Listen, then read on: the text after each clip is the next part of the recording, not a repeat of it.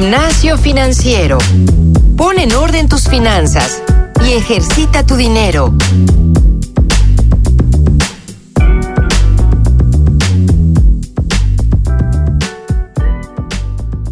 Hola, ¿qué tal queridos podescuchas? Bienvenidos a este episodio número 21 de Gimnasio Financiero. El día de hoy tenemos de invitado a Alan Lazalde. Hola Alan, ¿cómo estás? Hola Paco, buenos días. Alan Lazalde fue docente hace mucho tiempo, fue freelancer, hoy en día es el encargado de UX, es experto en UX y UI en Cubo Financiero. Sin embargo, lo que vamos a hablar el día de hoy particularmente es de su experiencia de hace algunos años atrás, en donde pues vivía y trabajaba como freelance.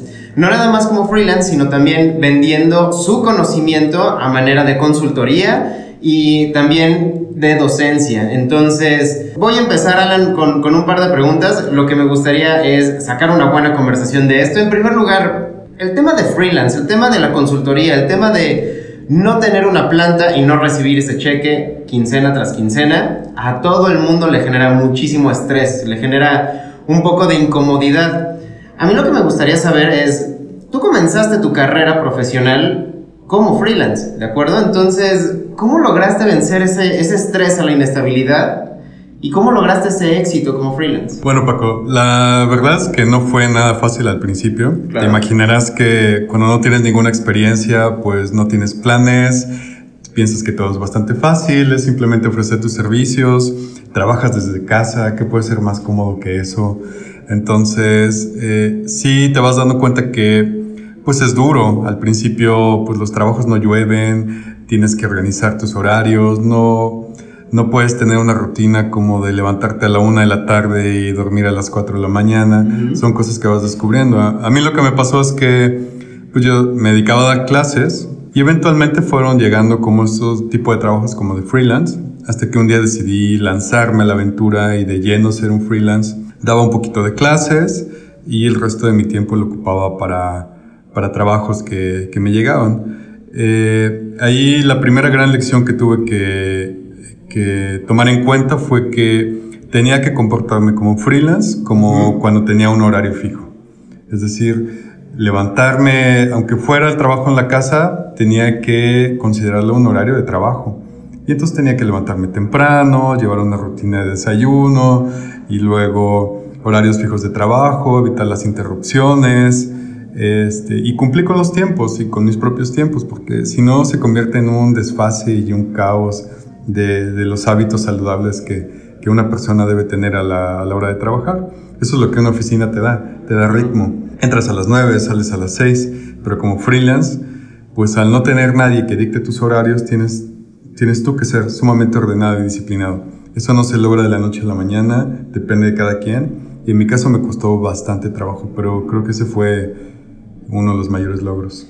Dijiste algo importantísimo, no llueven trabajos, no llueven proyectos.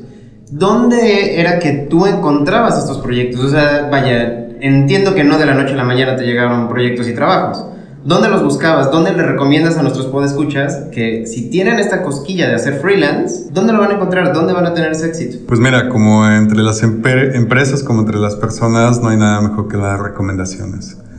Entonces hay que hacerse de una buena red de amigos. Si estoy hablando de, en mi caso que soy ingeniero, pues iba a los grupos de desarrolladores, con los de Ruby, con los de Python, con los de tecnología, con los de...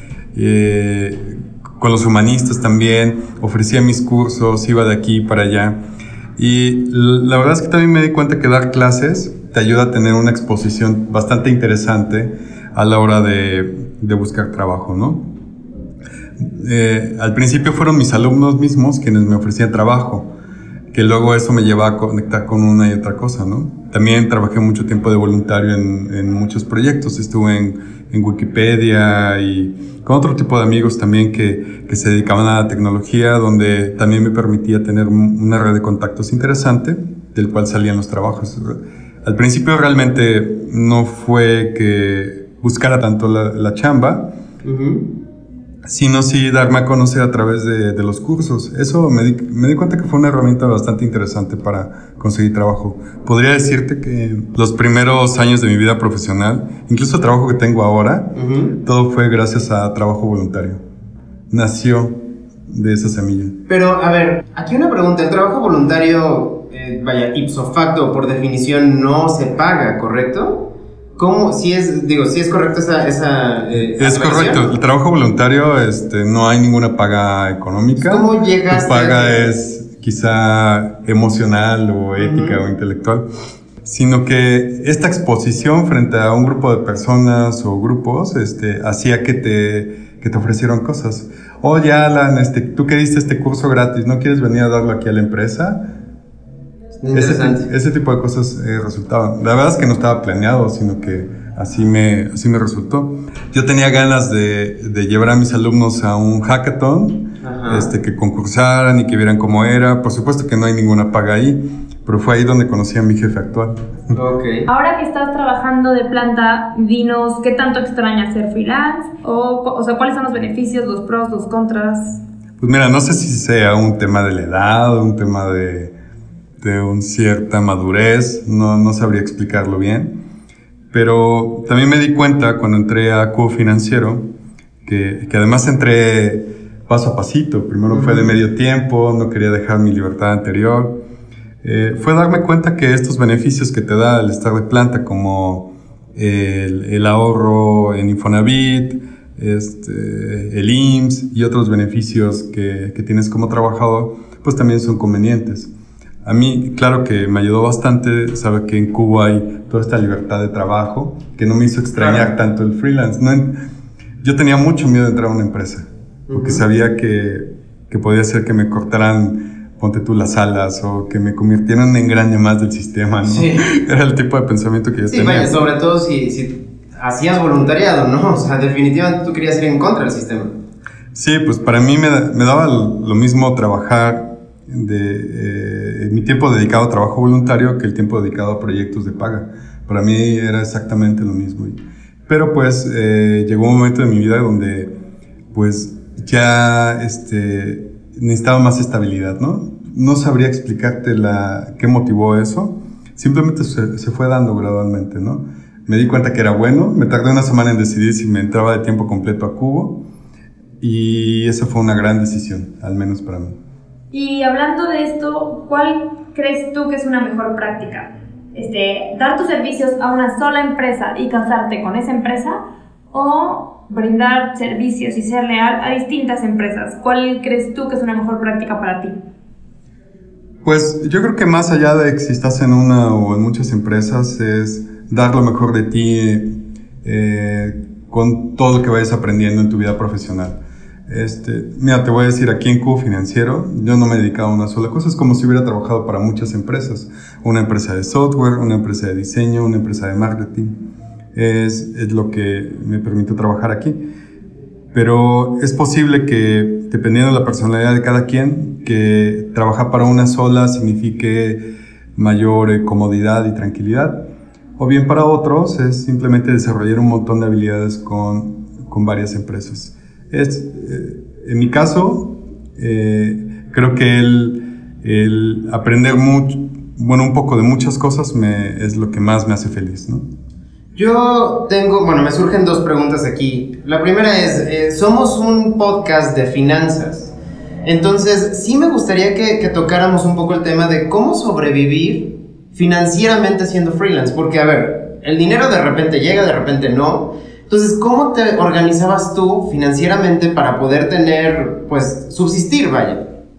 Claro, obviamente cuando estás en un trabajo fijo, sabes que cada quincena vas a tener una gotita que, te va, que te va a dar de comer y que, y, que va a ser constante mientras tengas ese trabajo. Pero cuando eres freelance no sabes. Hay días de vacas flacas y de vacas gordas. Entonces, si no tienes orden, y eso es en general, esto no va a funcionar. Si no tienes orden con tus horarios, pues tampoco lo vas a tener con tus finanzas. Y entonces tienes que planear, tienes que ahorrar y tienes que aprender a que cada peso cuenta, porque es el, es el fruto de tus desvelos. Yo, eh, el error que yo vi cometer en muchos de mis colegas que también eran freelance era que pues les llegaba el dinero en un solo pago del mes, ponte tú y se lo gastaba, ¿no? Como si fuera eso a ser para siempre. Y la verdad es que no, es simplemente la oportunidad de, de ahorrar y, y, eh, e ir construyendo. Pero si no, no tienes orden, eso no funciona. Ah, yo tengo una pregunta, perdón Paco, te interrumpí. Sí, no pasa nada. ¿Qué aconsejarías a alguien que, o sea, ve si yo quiero escribir en muchos medios de comunicación porque es a lo que me quiero dedicar? ¿Qué me aconsejarías si ahorita mi única oportunidad para escribir en diferentes medios es hacerlo freelance? Bueno, insisto, eh, es un, un, poco lo mismo porque yo me dediqué a escribir durante quizá unos cuatro años en diferentes blogs y, y al principio lo pasé bastante mal porque pues tenía mi trabajo de día, daba clases, medio freelanceaba y aparte quería escribir y entonces terminaba escribiendo a las 3 de la mañana. O sea, el 2010 me la pasé desvelado, sin dormir, nunca. casi sin dormir. Me apasionaba tanto que no lo consideraba un gasto o un exceso. La verdad es que ahora yo ya no lo haría. Me parece que eso es una vida desordenada que luego te, te provoca consecuencias en la salud, etcétera, ¿no? Entonces, insisto en el mismo tema.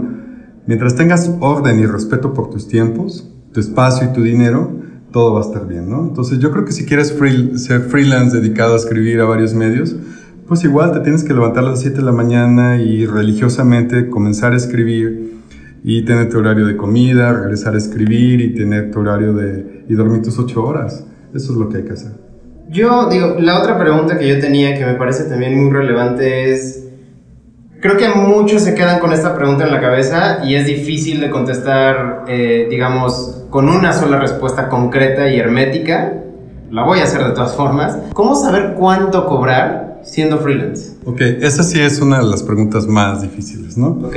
Ahora, eso, eso depende de varias cosas. Mi regla de oro era, pues, dependiendo del es, dependiendo del cliente y del, del trabajo, ¿no? Te, tú tienes que, como freelance, calcular el, el, valor de tu trabajo para tu cliente. Porque puede ser que tu cliente necesite una página web, uh -huh. Pero para ellos es muy fácil hacer una página, pero tienen una urgencia, entonces no le vas a cobrar tanto. Claro. Pero si ellos no saben nada de páginas web, pero si son una ONG, pues yo tampoco les cobraría tanto porque pues, es mi manera de ser. Uh -huh. Pero si es una gran empresa y le urge la página, pues entonces tienen capital suficiente como para, para este, pues pagar lo que, lo, lo, que mereces. Lo que sí no debes hacer nunca es malbaratar tu trabajo. Okay. Porque si la gente, eh, porque, porque, al final de cuentas es, estás educando a tu cliente. Tienes que aprender a cobrar bien y dar a respetar tu trabajo. Y para eso entregar un, algo de gran calidad. Eso es lo que va a respaldar lo que vayas a cobrar. Alan, tengo una, una pregunta más.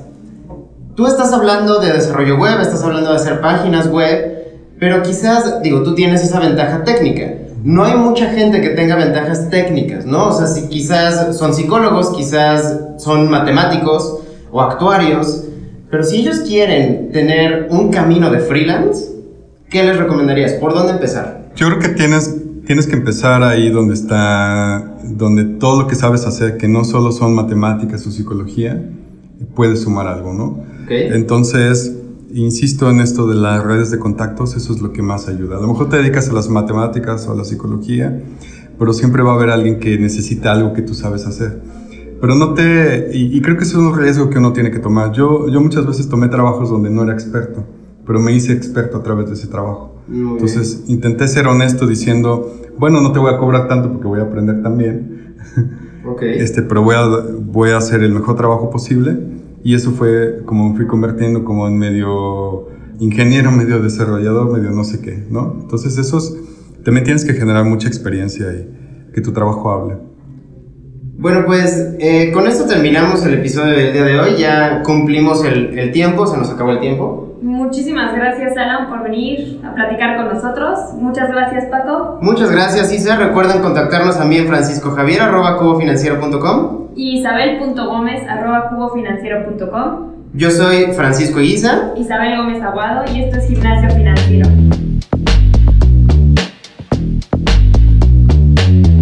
El entrenamiento de hoy ha terminado. No olvides reforzar tus finanzas todos los días y compartirlos con tus amigos. Te esperamos la próxima semana en Gimnasio Financiero.